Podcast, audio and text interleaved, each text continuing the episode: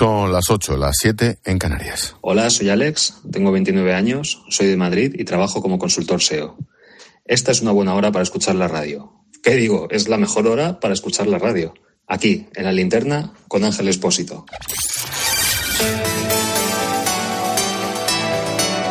Con Expósito, la última hora en la linterna. Cope, estar informado.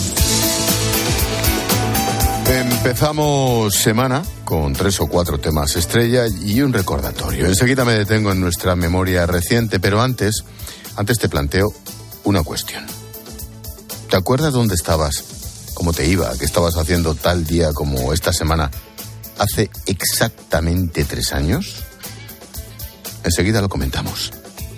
Como digo, empezamos semana del 8M, un día de la mujer, donde nos vamos a hartar de demagogia, ocurrencias, estupideces y, como no, de mentiras o trucos. Vamos a asistir entre mañana y pasado a dos escenarios.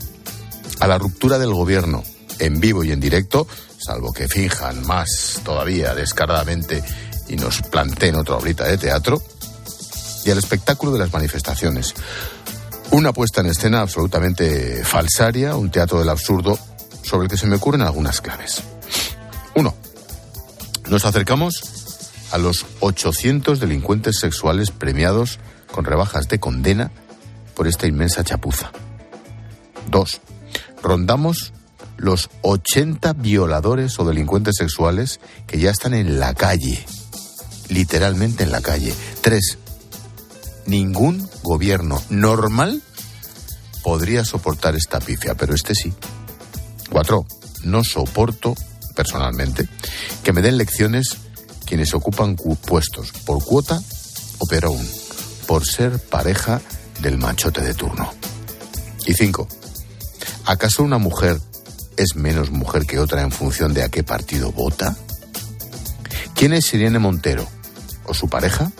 ¿Quién es Ione Belarra para expedir certificados de feminidad? Siguiente asunto que nos seguirá ocupando esta semana, y la otra y la de más allá, el caso mediador. Sí, el Tito Berni, su sobrino, el general Espinosa, y vete tú a saber quién aparece. Cada detalle que vamos conociendo en torno al trama es más chusco, más cutre y más asqueroso. Por un lado, sabemos, hoja a hoja del sumario, cómo se movía el dinero entre granjas y despachos. Y por el otro, estamos esperando más fotos, sí, más fotos para vomitar, pero las estamos esperando. Lo que de verdad repugna son las imágenes de esta banda de puticlub en puticlub. Todo el dinero, que quieres que te diga, es una pena, pero ya está se da por descontado. La suma de todo esto es una inmensa mentira. El abrazo de Pedro Sánchez con Pablo Iglesias cuando presentaron el acuerdo fue mentira. La composición del Consejo de Ministros con Garzón fue y es imposible. La guerra de Ucrania y el apoyo a Putin es más grave que todo lo demás. Y sin embargo, ahí siguen. No se soportan, pero mienten, disimulan, se sacan los ojos y, eso sí, pisan moqueta y cobran por ocupar unos despachos que jamás soñaron. Por cierto, sobre todo lo anterior, encuestas. A dos meses de las elecciones autonómicas y municipales y con elecciones generales antes de fin de año, todas las encuestas dan ganador a Feijó. Diferencias, que esto va por bloques. Para el mundo y el español, Feijó y Vox sumarían sin problemas. Para el país y para el periódico, a pesar de que Feijó saca veintitantos escaños a Sánchez, la suma no le da mayoría absoluta. Dos conclusiones. Una, hay partido. Porque esto va de bloques, no solo de nombres propios. El peor error de Núñez Feijóo sería creer que con los datos de estas encuestas le vale.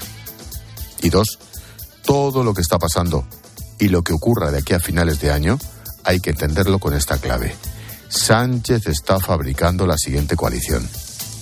El gobierno está roto, amortizado y en descomposición, pero Sánchez piensa en el día después de las generales de mi postdata.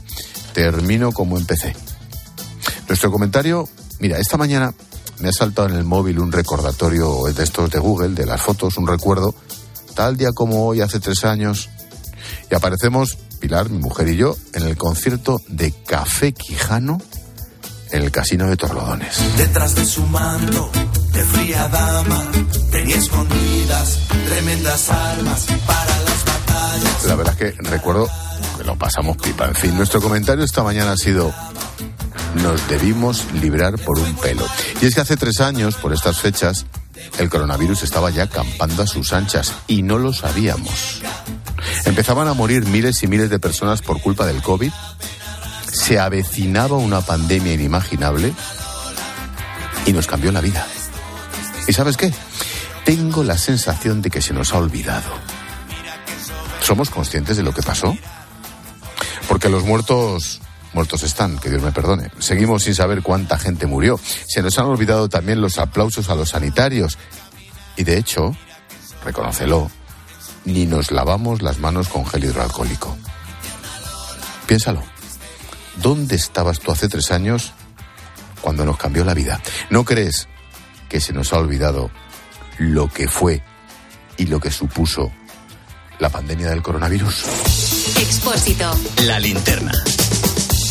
Repasamos con Necane Fernández las noticias de este lunes 6 de marzo. ¿Qué tal, Nec? Buenas tardes. ¿Qué tal, Ángel? Muy buenas tardes. La juez del caso Mediador pide a Merichel Batet que autorice el registro del despacho de fuentes en el Congreso. Solicita que entregue a los policías los efectos que hay en el interior del despacho, entre ellos el ordenador y los móviles. El exdiputado socialista está siendo investigado por una presunta trama de corrupción. De momento hay 12 12 personas pues investigadas, imputadas, detenido y en la cárcel, solo uno. Pedro Antonio Sánchez, expresidente de Murcia, condenado a tres años de cárcel por el caso Auditorio. Cuando era alcalde de Puerto Lumbreras, encargó a un arquitecto verbalmente las obras del auditorio municipal y sin previo expediente. Una vez convocado el concurso, estuvo totalmente condicionado, al parecer, para que fuera el ganador esta persona. Eso es lo que dice la sentencia. Podemos insiste al PSOE para llegar a un acuerdo de la reforma del solo sí es sí. Mañana llega al Congreso para votar su toma en consideración. Desde Podemos hacen una última llamada a los socios de coalición, a los socialistas, y reprochan que la reforma es una traición al feminismo. Previsiblemente, esa reforma del PSOE tendrá el apoyo del PP. El gobierno francés pacta con los supermercados una cesta de la compra con los precios más bajos posibles. No habrá una lista común. Cada cadena decidirá cuántos productos elige. Tanto la vicepresidenta Yolanda Díaz como el ministro Luis Planas creen que en España se podría tomar una medida similar para hacer frente a la inflación. El grupo Wagner pide más munición a Rusia y avisa de que si dejan de luchar en Bakhmut caerá todo el frente. Esta panda de bestias, los mercenarios rusos dicen que tienen la ciudad prácticamente rodeada, mientras que los militares ucranianos niegan que vayan a retirarse. Bakhmut se considera un punto clave que comunica varias ciudades en la región del Donbass. El Hospital Clínic de Barcelona ha obligado a suspender más de un centenar de cirugías por un ciberataque. Se han tenido que anular unas 3.000 citas. A esta hora el sistema sigue sin funcionar y no se puede acceder a la información de los pacientes. El ataque procede del extranjero y afecta a varias sedes del hospital y centros de atención primaria. Comienza el juicio contra los Miami acusados de introducir en España al menos 7 toneladas de cocaína. La droga procedía de Sudamérica y blanquearon sus beneficios. Hay 81 acusados, entre ellos la conocida como la reina de la coca. La mitad se encuentra en prisión por otras causas relacionadas también con el narcotráfico. Condenados a cuatro años y medio de cárcel los acusados de robar botellas de vino en el restaurante Atrio. Se llevaron 45 botellas que tenían un valor de más de un millón y medio de euros. Las robaron en la bodega del restaurante en Cáceres tras hacerse con una llave maestra. Tendrán que pagar más de 700.000 euros de indemnización a la aseguradora. Y nos quedan los deportes. Esta noche termina la jornada de liga con el Osasuna Celta a las 9. Neymar, jugador del PSG, tiene una lesión en el tobillo, tendrá que operarse, se pierde lo que resta de temporada. Y en España el protagonista del fin de semana ha sido Fernando Alonso con su tercer puesto en el primer Gran Premio de la temporada. Carlos Sainz acabó cuarto.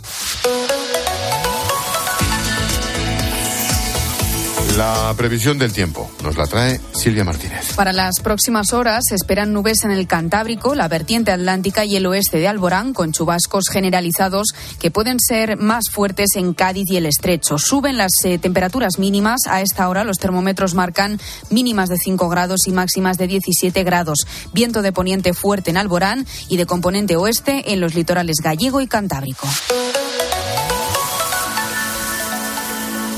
Te contamos una cosita más. Este lunes, los sanitarios valencianos han celebrado la primera de sus tres jornadas de huelga, unos paros que se han notado en algunos centros de salud. Apenas han tenido repercusión en hospitales. Piden mejoras laborales y económicas. Isabel Moreno. Guerra de cifras en la huelga de la sanidad valenciana, la primera de los últimos 28 años. Sanidad habla de un 7,4% de seguimiento. Los médicos lo elevan al 70% en los centros de salud, aunque reconocen que se ha notado mucho menos en los hospitales. Las esperanzas están puestas por ambas partes en el miércoles, cuando volverán a sentarse sindicatos y administración. Escuchamos a Víctor Pedrera, del Sindicato Médico, y a Carmen López, de Recursos Humanos de la Consellería. Si la Consellería lo que llevamos planteando lo lleva a mesa sectorial y lo aprueba, para nosotros habremos de aportar el tema. Desde la Consellería de Sanidad seguimos apostando, como desde el primer día, por la negociación y el diálogo y avanzar de forma conjunta en medidas destinadas a mejorar el sistema sanitario público y las condiciones de trabajo de todos los profesionales. Si no hay acuerdo, hay fijadas otras dos fechas más para los paros, los próximos lunes 3 de abril y 8 de mayo.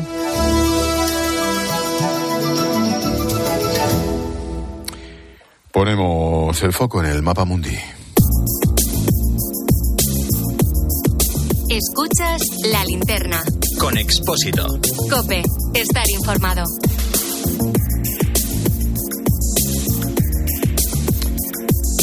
Los lunes abrimos un atlas y llamamos a Enrique Serveto a Bruselas. ¿Qué tal, profesor? Buenas tardes.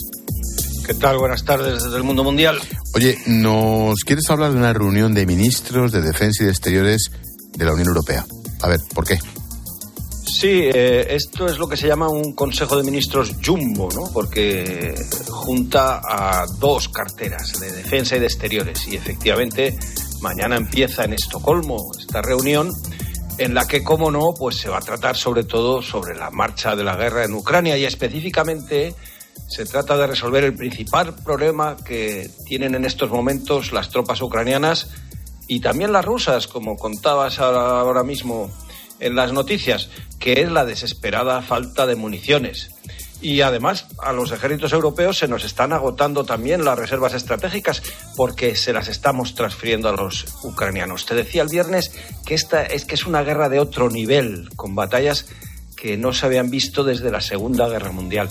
Ahora mismo, para que te hagas una idea, Rusia ha estado disparando al ritmo de 20.000 obuses al día y Ucrania bastante menos, pero son entre 4 y 7.000, que es un ritmo suficiente como para agotar en ocho días la reserva estratégica de un país de las dimensiones militares del Reino Unido. Y todo esto, pues con el problema añadido de que casi todo el parque de artillería ucraniano está formado por cañones de origen soviético que usan un calibre diferente al que tenemos en la OTAN.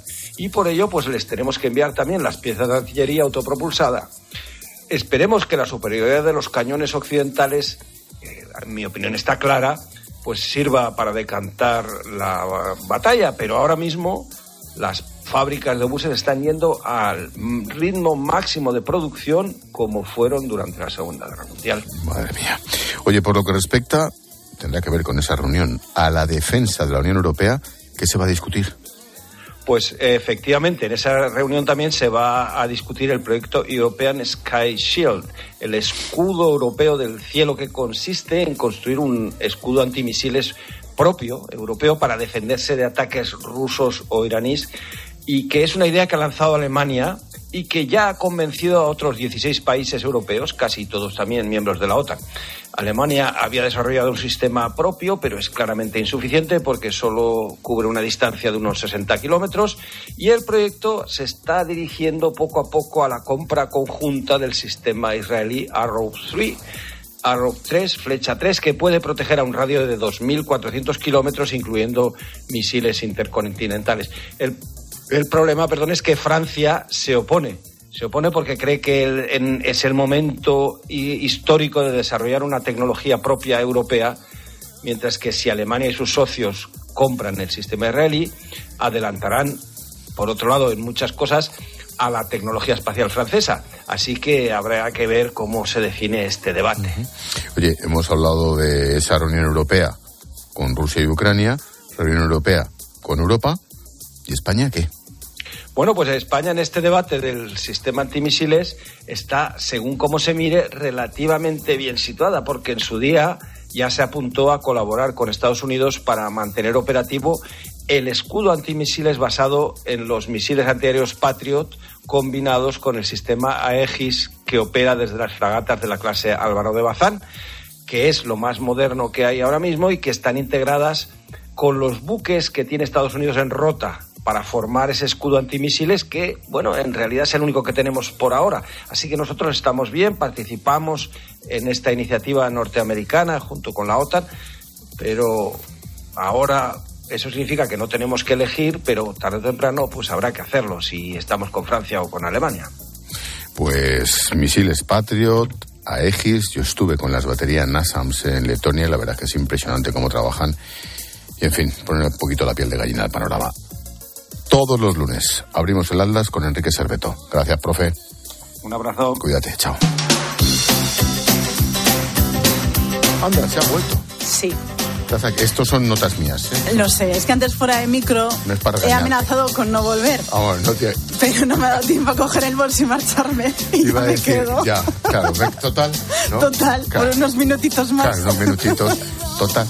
Bueno, hemos contado noticias, ahora escucha las voces del día. Ana Oramas, portavoz de Coalición Canaria en el Congreso, ha estado aquí con el en Cope Necane. Y se ha pronunciado sobre el caso mediador que afecta en parte a Canarias. Dice que es un bochorno y que no todos los diputados son iguales. La estrategia de Ferraz y de Moncloa ah, fue decir, solo era uno, Bernardo Fuente, y es un tema de Canarias. No, señor.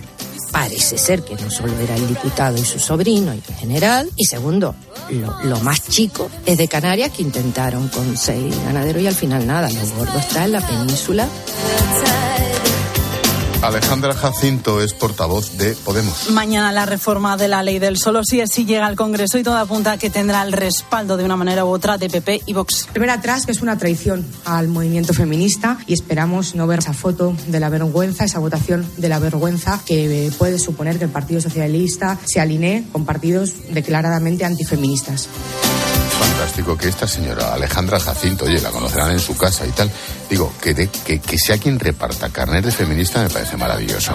Juan Antonio Fernández es experto en ciberataques y ha estado en la tarde. El Hospital Clínic de Barcelona ha sufrido un robo de datos y aunque las autoridades catalanas descartan eh, que se haya pedido un rescate a cambio en la mayoría de los casos, ese es el objetivo. Esta gente entra, cifra los datos de, un- de una manera que nadie puede acceder a ellos, exceptuando los que lo hacen, que tienen una clave, es muy difícil de sacarlo. Habitualmente, antes de cifrar estos datos, ellos se lo llevan a su nube y luego seguramente publicarán algunos de los datos para, para demostrar que no has pagado, nos da igual, ahora te, te hacemos un daño reputacional.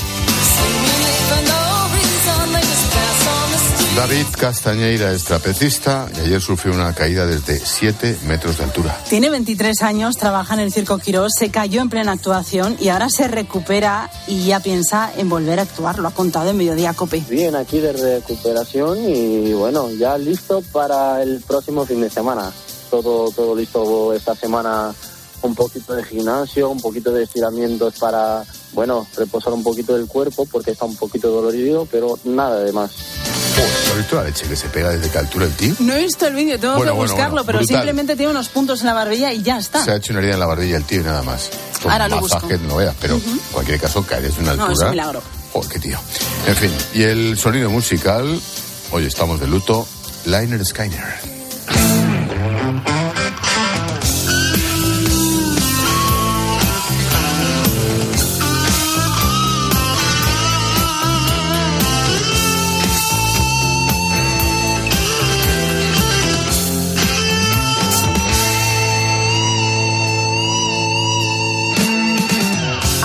Fallecido Gary Rossington, guitarrista y el último fundador vivo del grupo. Llevaba tiempo con problemas de corazón. Ha fallecido a los 71 años y fue uno de los supervivientes en el accidente de avión que sufrió la banda y en el que murió el cantante.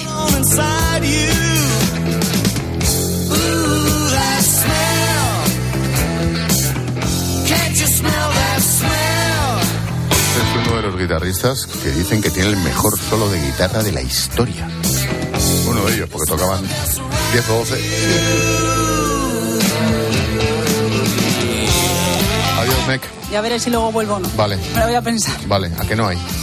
No, creo que no.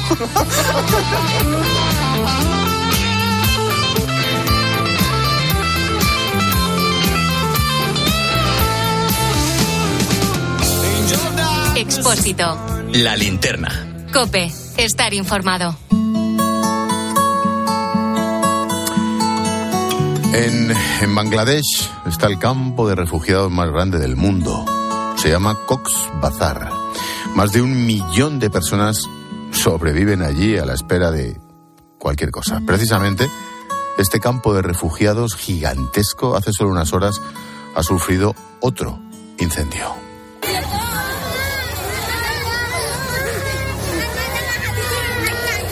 La desesperación y el miedo de estos niños nos da una idea del caos que se está viviendo allí. El fuego se ha llevado por delante infraviviendas, infrahospitales, mezquitas, lo que quede de los colegios que se encontraban instalados en el campo. Las llamas han dejado varias hectáreas calcinadas.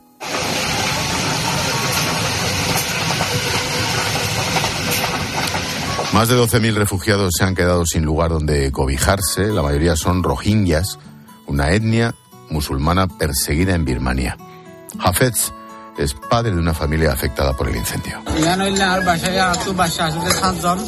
Tengo siete hijos. Cuando el incendio empezó no podía encontrarlos a todos. Fui a buscarles, pero sigo sin localizar a todos. Cuando volví a casa, todas nuestras pertenencias estaban quemadas. No tenemos nada. El hambre, los monzones, las enfermedades son los principales riesgos de esta población y ahora los incendios. Para que te hagas una idea, en los últimos dos años han sufrido 222 incendios, buena parte de ellos provocados, como el de hoy. El presunto autor del sabotaje está detenido y aunque no hay víctimas mortales, miles de familias han perdido todo de lo poco que tenían y no saben ni siquiera dónde dormir, como Kulsuma. No sé cómo empezó el fuego. Se han quemado las casas, la ropa y las gallinas. No pude sacar nada de mi casa, pero acabo de localizar un refugio para salvar a mis hijos. Los rohingyas eran una de las más de 100 etnias que vivían en Birmania, un país de mayoría budista. Suponen suponían el 1% de la población, pero los budistas birmanos llevan siglos despreciándoles, queriendo su expulsión, los consideran migrantes. Dicen que llegaron con los británicos hace solo 200 años, pero los rohingyas defienden que llevan casi mil años en el país. La tensión llegó a su punto álgido en 2017 cuando el gobierno birmano comenzó una limpieza étnica, matanzas, violaciones en masa, lo que provocó centenares, millones de refugiados. La mayoría cruzaron hacia Bangladesh y ahí siguen, aislados también del mundo islámico, con la única ayuda de voluntarios y alguna ONG que se desplaza para hacer su vida un poquito mejor. Hoy ocupan páginas de periódico por ese brutal incendio en el campo de refugiados más grande del mundo, donde malviven casi un millón de rohingyas.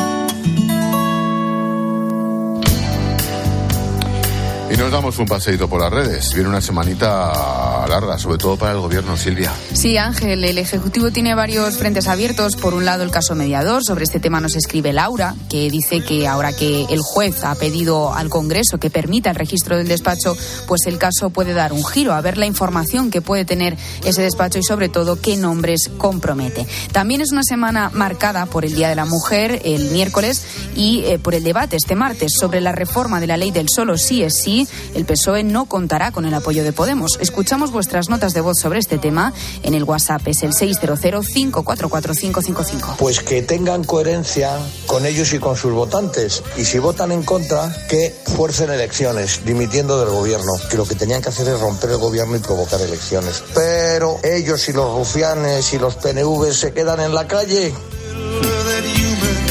Tiempo de tertulia esta noche con Ángela Martialay y con Ignacio Camacho a partir de las 10, las 9 en Canarias. Camacho propone temas. La semana del Día de la Mujer amenaza con convertirse en una semana de pasión para el presidente del gobierno atrapado en la pinza de la ley del CSI, el escándalo del Tito Berni y la intransigencia legislativa de sus socios. Esta es la hora en que no sabemos cómo se resolverá el parche jurídico que ha propuesto el Ejecutivo, ni si la manifestación del miércoles 8 de marzo acabará arrojando la imagen de un gabinete profundamente dividido. ¿Quién iba a decir, querido Ángel, los dolores de cabeza que le llegarían al presidente por el sector, su muy querido sector del feminismo? Pues luego comentamos, Camacho. Y en nuestro tema del día, a las 9, las 8 en Canarias, vamos a hablar con expertos de sobre las redes sociales. ¿Qué está pasando entre nuestros adolescentes, incluso entre nuestros niños? Luego en clase de economía, dos sectores fundamentales, uno con buenas perspectivas y otro que las pasa canutas. Vamos a hablar de turismo y vamos a hablar del sector de la construcción. Economía a las nueve y media, ocho y media en Canarias. Y esperamos mensajes. Recuerda que puedes escribirnos en facebook.com barra la linterna cope. En Twitter estamos en arroba expósito cope. El WhatsApp de la linterna, apúntatelo, es el 600544555 y el Instagram expósito guion bajo cope. Y deportes en la linterna dentro de cuatro minutos. Lama, ¿qué nos traes? ¿Te emocionaste con Fernando Alonso? Sí. ¿Te cabreaste cuando no pitaron el penalti a favor del Valencia? A favor del Valencia, va, lo justo. Lo justo. ¿Y cuando el Madrid empató a cero, qué te pasó por la cabeza? Pues sinceramente lo justo también. Bueno, pues lo justo y necesario será a partir de las ocho y media, que es cuando te empieza a traer todo lo que tiene que ver con el mundo del deporte, empezando por Fernando Alonso. Venga, gracias, chao. Estás escuchando la linterna de Cope. Y recuerda que si entras en cope.es, también puedes llevar en tu móvil las mejores historias y el mejor análisis con Ángel Expósito. ¿Buscas diversión? A las 10 de la mañana la tienes asegurada con Carlos Herrera en Herrera en Cope. El sistema es guion alert, que llega a nuestro móvil y nos advierte de catástrofes o grandes emergencias. Sí, la conexión es por radiofrecuencia. Ahora insisto, que Naranjo se entere que es la alarma suya en el móvil. Eso ya es distinto, claro. Escucha Herrera en Cope, de lunes a viernes de 6 a 1 del mediodía. El problema es que me suena la alarma y empiezo, dígame, dígame. Digo, otro, otro que se ha equivocado. Será verdad. Con Carlos Herrera.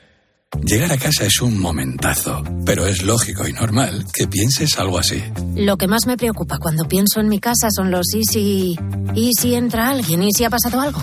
Pues para eso necesitas Securitas Direct, porque su alarma cuenta con sensores en puertas y ventanas por si entra alguien, respondiendo en 20 segundos avisando a la policía.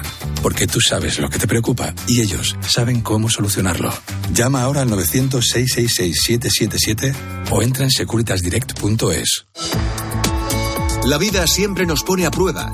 Por eso en PSN Previsión Sanitaria Nacional hacemos más fáciles los momentos difíciles. Protege tu futuro y a los que más quieres con la mutua en la que confían los profesionales universitarios desde hace más de 90 años. PSN Previsión Sanitaria Nacional. Aseguramos sobre valores. Expósito. La linterna. Cope. Estar informado.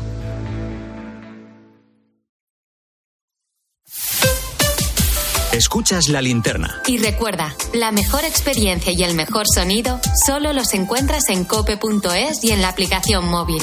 Descárgatela. Descubre una experiencia única en las tiendas porcelanosa. Productos innovadores, diseños exclusivos, espacios vanguardistas. El futuro es ahora y es porcelanosa. Y del 3 al 18 de marzo aprovecha los días porcelanosa con descuentos muy especiales. Porcelanosa, 50 años construyendo historias. Hay productos que ya forman parte de nuestro día a día como proteínas, magnesio, colágeno, omega 3, melatonina. HSN lleva 12 años fabricando fórmulas naturales para cubrir tus necesidades mejorar la salud de tus articulaciones, disminuir el estrés, perder kilitos de más o reducir el cansancio. Visita hsnstore.com. Nutrición de calidad para una vida sana. UMAS, mutua especialista en seguros para el sector educativo. Ofrecemos una solución integral para los colegios y guarderías. Daños patrimoniales, responsabilidad civil, accidentes de alumnos. Más de 800 centros ya confían en nosotros. Visítanos en umas.es. UMAS, más de 40 años de vocación de servicio. ¿Buscas diversión?